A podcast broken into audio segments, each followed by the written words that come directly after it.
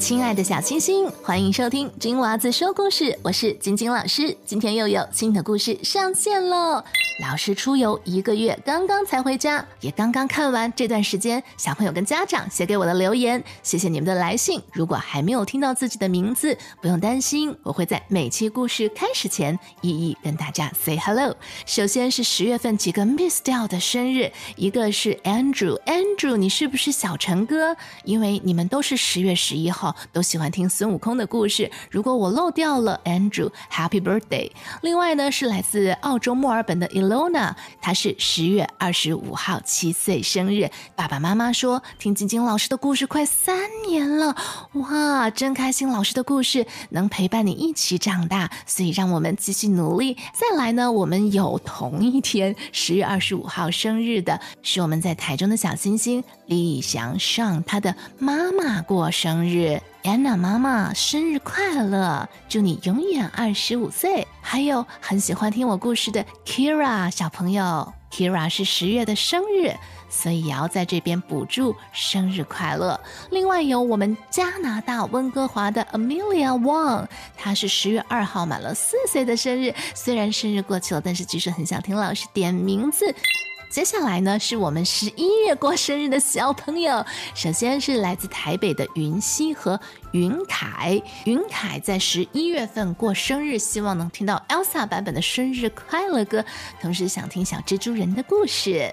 接下来我们要跟来自江苏无锡的 Zoe 打声招呼，他是十一月七号满七岁生日啊！据说爸爸妈妈还特别带他去上海的迪士尼玩啊，真好。很抱歉，就是老师是七号的晚上才下飞机回到家，所以很抱歉就 miss 掉前面这些小朋友的生日啊。那在这边补祝，祝大家快乐。另外，Zoe 想听皇帝的新衣，诶，这个故事老师刚好有讲过，请在我们的留言叙述区找到链接，一定要听哦。他希望我们这个节目可以一直办下去。一直一万年哇！那到时候我一万岁就变成了金婆婆说故事，金婆婆是金婆婆。好，下面呢是来自台北的瑞凡 Andy，他的生日呢是就是这个周末了，太棒了。那他的哥哥 James 呢也是我们的小星星啊，他们很喜欢听孙悟空的故事。接下来是十一月十三号要过生日的彩静，那他也喜欢听 Elsa 版本的生日歌，大家一起唱，生日快乐。生日快乐，祝你快乐快乐很快乐。Let it go, let it go，祝你快乐快乐很快乐。Happy birthday, I wish you a happy birthday, happy birthday, birthday. Wishing you a beautiful day. 中立的敏言，他想问老师，Halloween 有没有去 trick or treat，然后会扮演什么角色？哈哈，嗯，今年老师没有，不过老师可以把以前我小时候去 Halloween trick or treat 时的照片呢，po 在我们的 Facebook 上面，有空的时候可以看一下哟。如果你也想写信给我，请在节目叙述栏找到链接给我留言，那我等你写信给我哟。《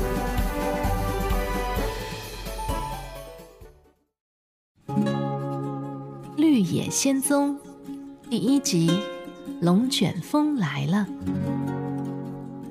美丽可爱的小女孩多罗西 （Dorothy） 和亨利叔叔、艾姆婶婶住在堪萨斯大草原上。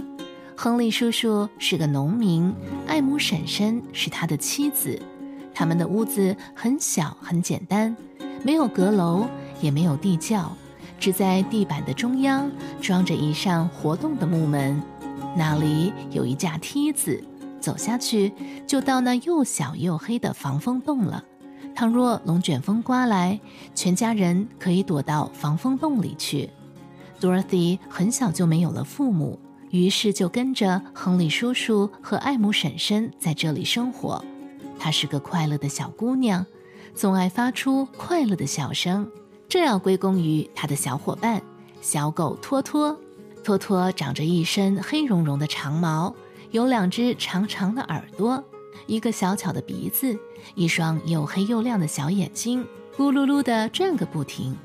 托托一会儿在地上打滚，一会儿跳到 Dorothy 身上，一会儿叼着东西跑来跑去，调皮可爱的模样常常逗得 Dorothy 开怀大笑。这天从清晨开始，堪萨斯大草原就被一层又一层的乌云笼罩着，风忽南忽北的刮着，一刻也不肯停下。遥远的北方传来风低沉的哀嚎。不久，南面的天空又发出了尖锐的呼啸声。亨利叔叔坐在门口的台阶上，不安地搓着双手，显得心事重重。艾姆婶婶一直在屋里忙着，也是心神不宁的样子。忽然，一阵狂风从屋顶上呼啸而过，不一会儿，远处就传来了奇怪的声响。亨利叔叔像突然受到了什么刺激似的，从台阶上猛地站起来，惊恐地喊道：“龙卷风来了！艾姆，快快带着 Dorothy 躲到防风洞里去，我去看一下牲口就回来。”亨利叔叔说完，就惊慌地跑了出去。艾姆婶婶听到亨利叔叔的喊叫，神色慌张地放下盘子，急忙掀开屋子地板中间的活动门，扯着嗓子对 Dorothy 喊道：“Dorothy，快！龙卷风来了，快躲到防风洞里去！”Dorothy 连忙抱着小狗托托往防风洞里钻。刚踏上洞口的木梯，托托像受到惊吓似的，猛然从他的臂弯里跳了出去，躲到了 Dorothy 的小床下面去了，怎么也不肯从床下出来。Dorothy 焦急起来，一头钻到了床下。可是等到 Dorothy 抓住托托，一切都晚了。随着一连串的声响，木屋旋转了两三圈，然后就慢慢的浮了起来。摇摇晃晃地向天空飞去，越升越高。龙卷风的四周风力强劲，而中心却很平静。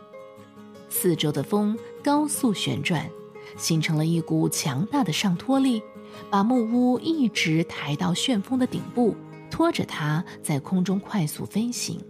木屋不断地摇晃，它的周围充满了龙卷风的吼声。尖利的风声在 Dorothy 的耳边嗡嗡作响，他希望风赶快停下来，可是又害怕风停的时候房子掉到了地上，把他和托托摔下来。时间一分一秒的过去了，却什么也没发生。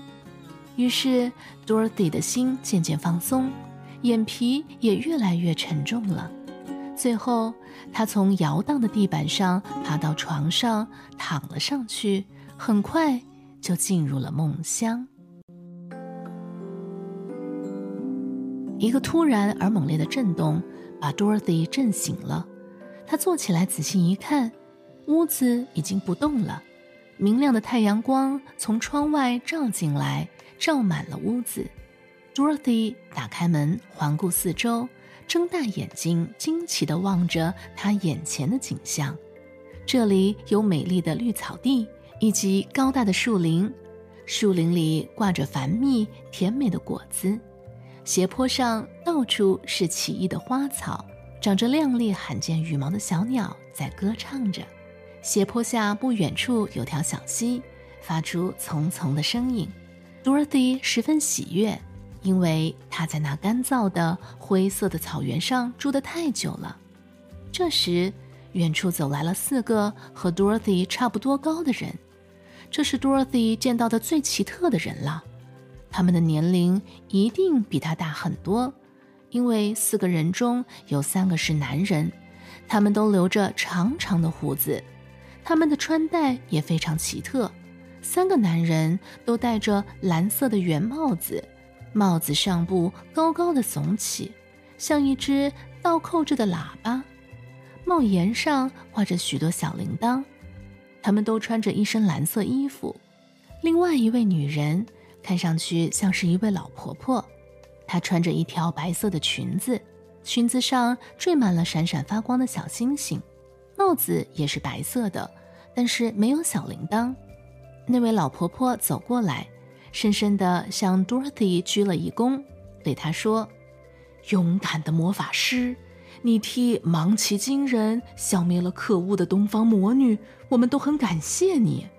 ”Dorothy 被听糊涂了，心想：“我只是被龙卷风刮到这里的，怎么就成了魔法师？东方魔女又是谁？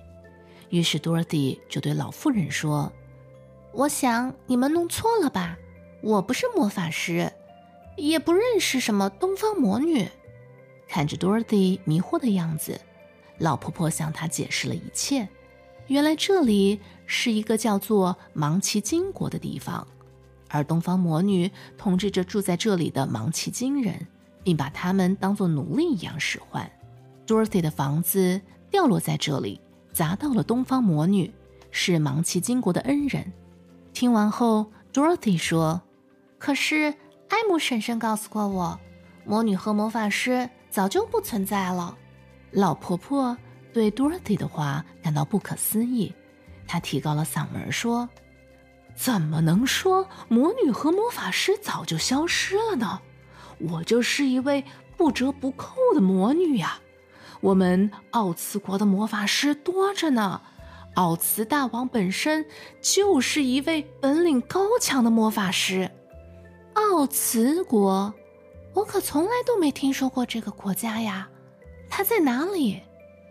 Dorothy 越听越糊涂。老婆婆回答她：“你现在站的地方就是奥兹国的土地呀。奥兹国由四个小国组成，东边是芒奇金国，西边是威奇国，南边是卡德林国，北边是罗兰国。四个小国分别由……”东方魔女、西方魔女、南方魔女、北方魔女统治着，其中东方魔女和西方魔女都十分邪恶，他们干尽了坏事儿。只有南方魔女和我，我是北方魔女，我们是心地善良的魔女，也一直受到人民的爱戴。Dorothy 听完回答他：“哦。”想不到这里有这么多稀奇古怪的事情啊！在我的老家堪萨斯大草原，我从来都没听说过这些。堪萨斯，我想，堪萨斯一定是个文明的国度吧？越是文明的地方，就越没有魔法师。你能告诉我，堪萨斯是什么地方吗？北方魔女反问 Dorothy。Dorothy 一下子就瞪大了眼睛，吃惊地问道：“怎么，你们难道没有听说过堪萨斯？那我要怎么回去呢？”北方魔女劝 Dorothy 先住在这里，但是 Dorothy 归心似箭，很想回家，谁也无法劝住她。于是北方魔女只得说：“那我只能看看我的魔法帽子。”希望能够有一些有用的消息吧。说着，北方魔女摘下自己的白帽子，神色庄重地念了几声咒语：“Om Budi Balaya，Om Budi Budi Padaya。”忽然，帽子变成了一块石板，有一支粉笔自动地在上面写字。北方魔女看着石板，大声念道：“Dorothy，到翡翠城去吧。” Dorothy 问道：“翡翠城在哪里？”“翡翠城啊，在奥茨国的中心。你要穿过这片草地，踏上一条由黄砖铺成的路，一直往前走，要不了多久就可以到达。但是你一路上可能会遇到许多猛兽，还有幽暗恐怖的森林。”陡峭危险的沟洼，你必须要有足够的勇气去面对他们。Dorothy 一听，当然心里很害怕，于是邀请北方魔女与她同行。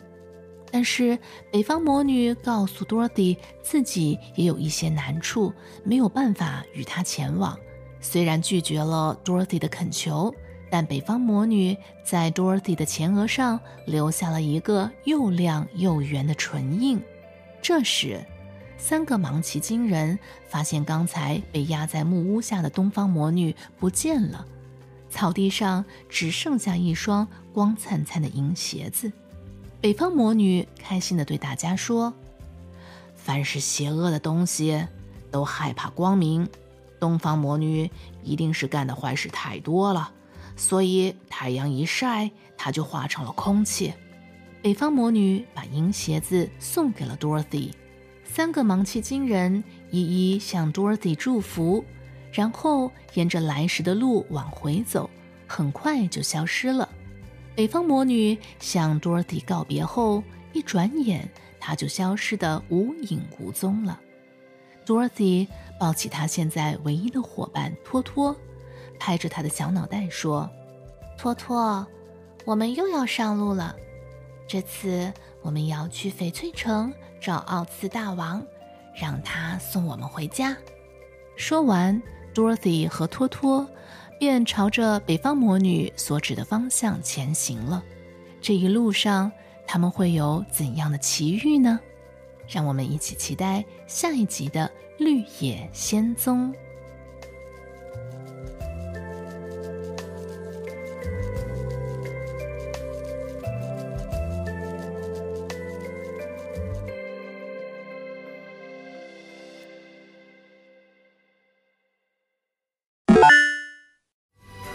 今天的故事就到这里了。如果你喜欢我们的故事，请不要忘记订阅频道，开启小铃铛。也欢迎你在收听的播客平台给节目满星好评。脸书专业正在冲刺一千 follower，任务完成就有惊喜的礼物哟。链接在我们的叙述栏当中就能够找到。谢谢你的收听，我们下个故事见。